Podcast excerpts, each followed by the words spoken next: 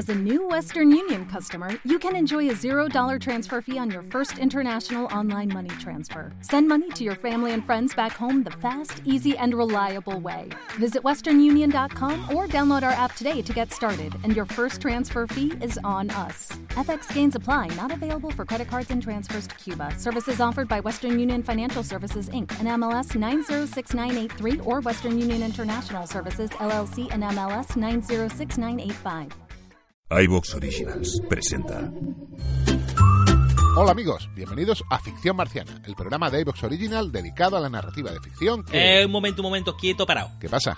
Que yo sepa, iBox Original solo se puede escuchar en iBox. Ah, sí, claro. ¿Y? Es que la persona que nos está escuchando, yo creo que nos está escuchando desde otro sitio. Buah, pues entonces mal asunto, porque si no nos escucha desde la web o la app de iVox, escuchará el programa con más toses, ¿En serio? muchas más equivocaciones Hombre, tan copo está panto. y palabrotas a cascoporro. Hostia, me cago en su... Y sobre todo no podrá escuchar nuestro programa de ficción marciana, sino un clip de audio repetitivo y machacón. Un clip de audio repetitivo y machacón. Repetitivo y machacón. Repetitivo y machacón. Repetitivo y machacón. O sea, que ya no nos podrán escuchar desde iTunes, Google Podcast, Spotify. No, hombre, es nuestra forma de apoyar el desarrollo sectorial que iVox intenta implantar en el podcasting hispanoparlante. Tienen menos medios que otros, sí, no cabe duda, pero muchas ideas y anticipación. Y es que iVox entiende el podcasting, por ese motivo nos identificamos con ellos. Si a partir de ahora escucháis los programas de ficción marciana y otros de la red marciana en la web o en la app de iBox, os lo agradeceremos infinitamente. Seguiremos publicando entregas de relatos, cuentos. Y tendremos contenidos públicos y otros exclusivos para agradecer el apoyo de nuestros suscriptores. Te esperamos en iVox. ¡Gilipichis!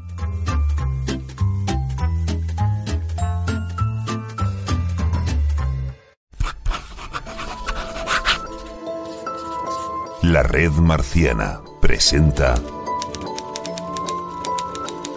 Planeta Laberinto.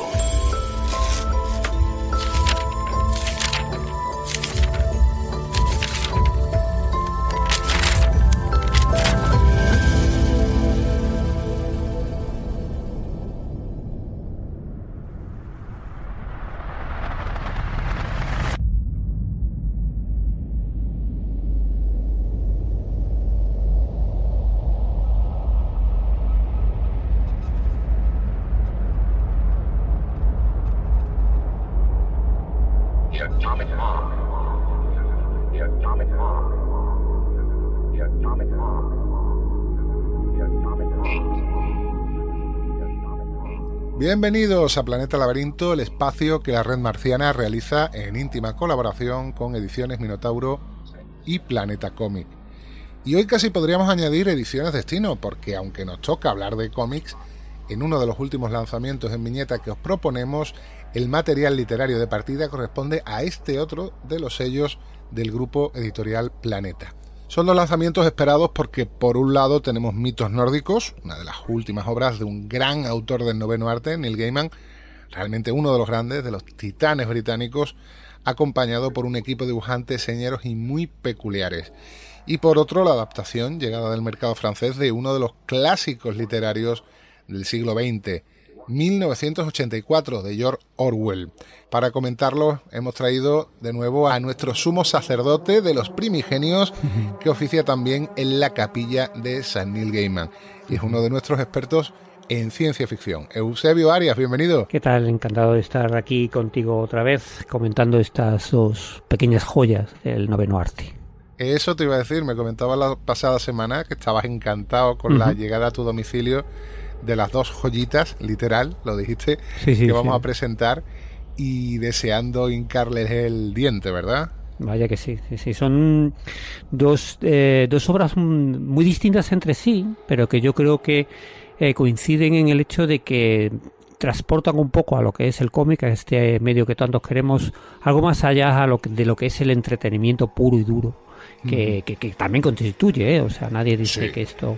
Pero es verdad que esto es- un paso más allá, nos permite entrar en áreas más de la divulgación de, de la historia o de, de la mitología en este caso, o de, de temas muy muy profundos como los que trata la obra de Orwell. Pues empecemos, empecemos por el principio, ¿no? Por la creación del mundo, la cosmogonía y sus primeros y poderosos pobladores según los pueblos que asumieron los cultos y tradiciones que se originaron en el centro de Europa hace bastante tiempo. Mitos nórdicos de Neil Gaiman, se podría decir que esto también es una adaptación, ¿no, Eusebio? Sí, sí, eh, mm, es una, en realidad es una novela, es una, una novela, un libro que Sí. escribió eh, Gaiman y que eh, se publicó en el 2017. eh, hace poco también ha aparecido aquí en, en nuestros lares traducida, así que es relativamente fácil de, de, de leer. Aquí lo que tenemos es eso, una adaptación que se ha realizado, que es lo que últimamente hace Gaiman. Gaiman lamentablemente hace cierto tiempo que le hemos perdido como, como guionista directo de, de cómics. Él, lo que suele hacer es eso, o publica una serie de, de cuentos o que ya tiene editados y deja que otros autores un poco los conviertan al nuevo medio, al medio de, al medio del cómic.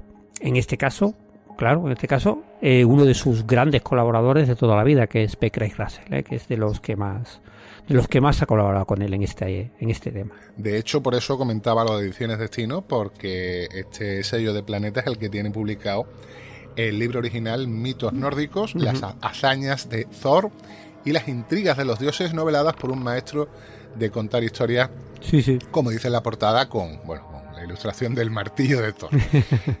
y es verdad que esto se publicó en su día, yo recuerdo haberlo geado, y de hecho he vuelto a hacerlo y me encuentro con la que la estructura de los capítulos es la misma que nos vamos a encontrar en el cómic.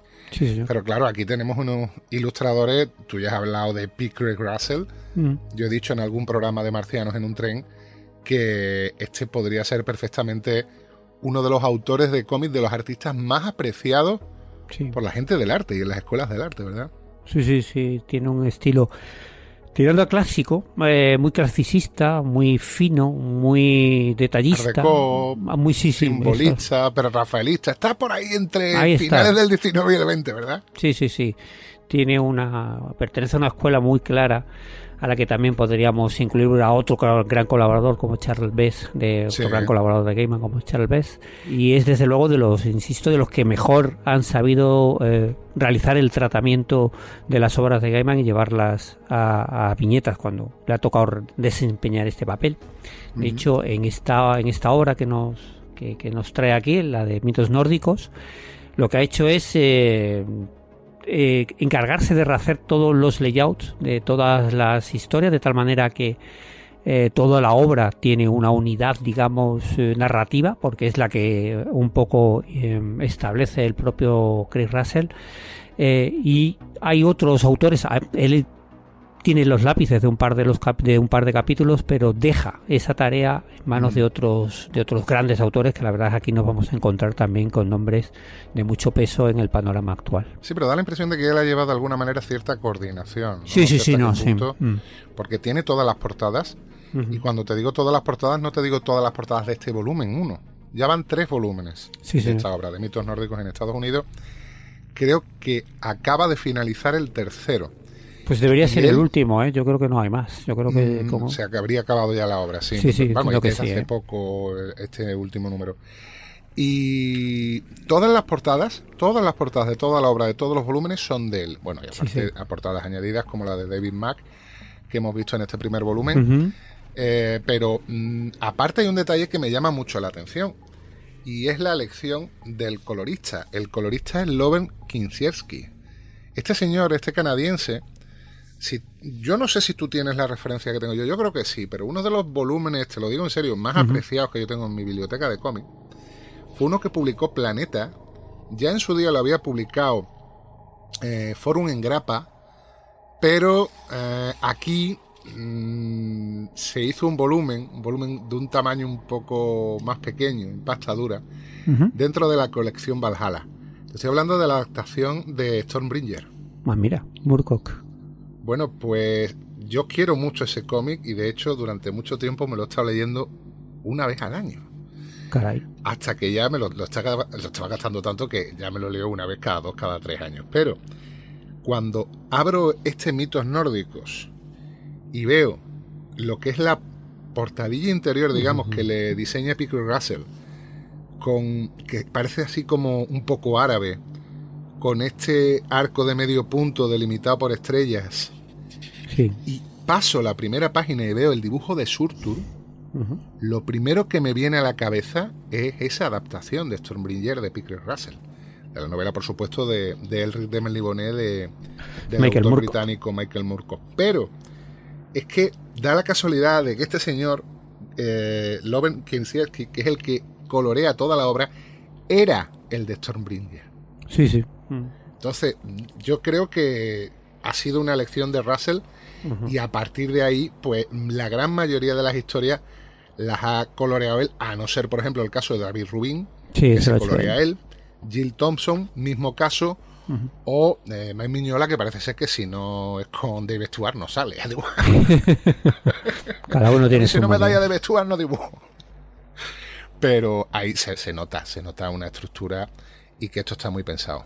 Sí, sí, no, vamos, la idea un poco es eh, conciliar un poco lo que es una historia homogénea, una historia, una, digamos, una narrativa homogénea, que es justo la que hace Russell eh, haciendo las la, digamos eh, la separación el layout de, de viñetas y que es el que establece al final el ritmo narrativo y tal y en, en la capa de color que también le da un elemento de homogeneidad adicional Claro. y se nota se nota mucho o sea que tú lo ves y es, son muy reconocibles como perteneciente a lo que es el em, a lo que es la obra. Y justo por contraste cuando tú ves no sé te encuentras los colores de Rubin que son más planos que tienen otro, tienen otra forma de, de tratamiento pues eh, canta. O sea tú dices caray esto aquí hay una diferencia también Sí. te sirve un poco al ojo para aquellos que queréis eh, ir un poco más allá en la lectura de cómics y empezar a, a apreciar este tipo de detalles, pues veis un poco, oye, ¿por qué es tan distinto este, este, este capítulo del este otro? Y muchas veces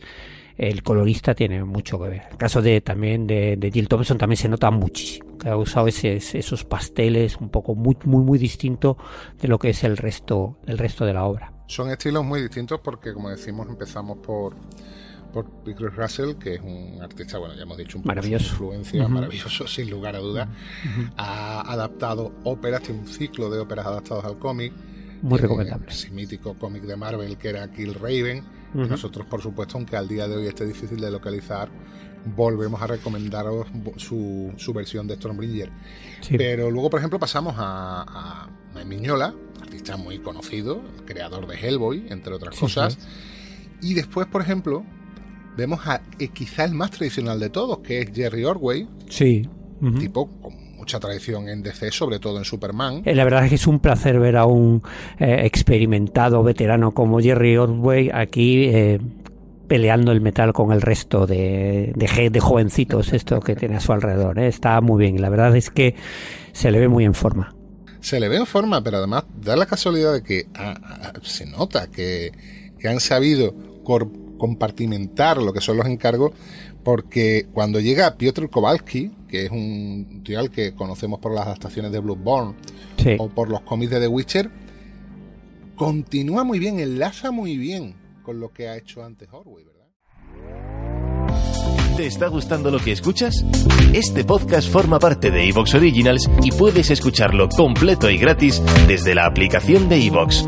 Instálala desde tu store y suscríbete a él para no perderte ningún episodio.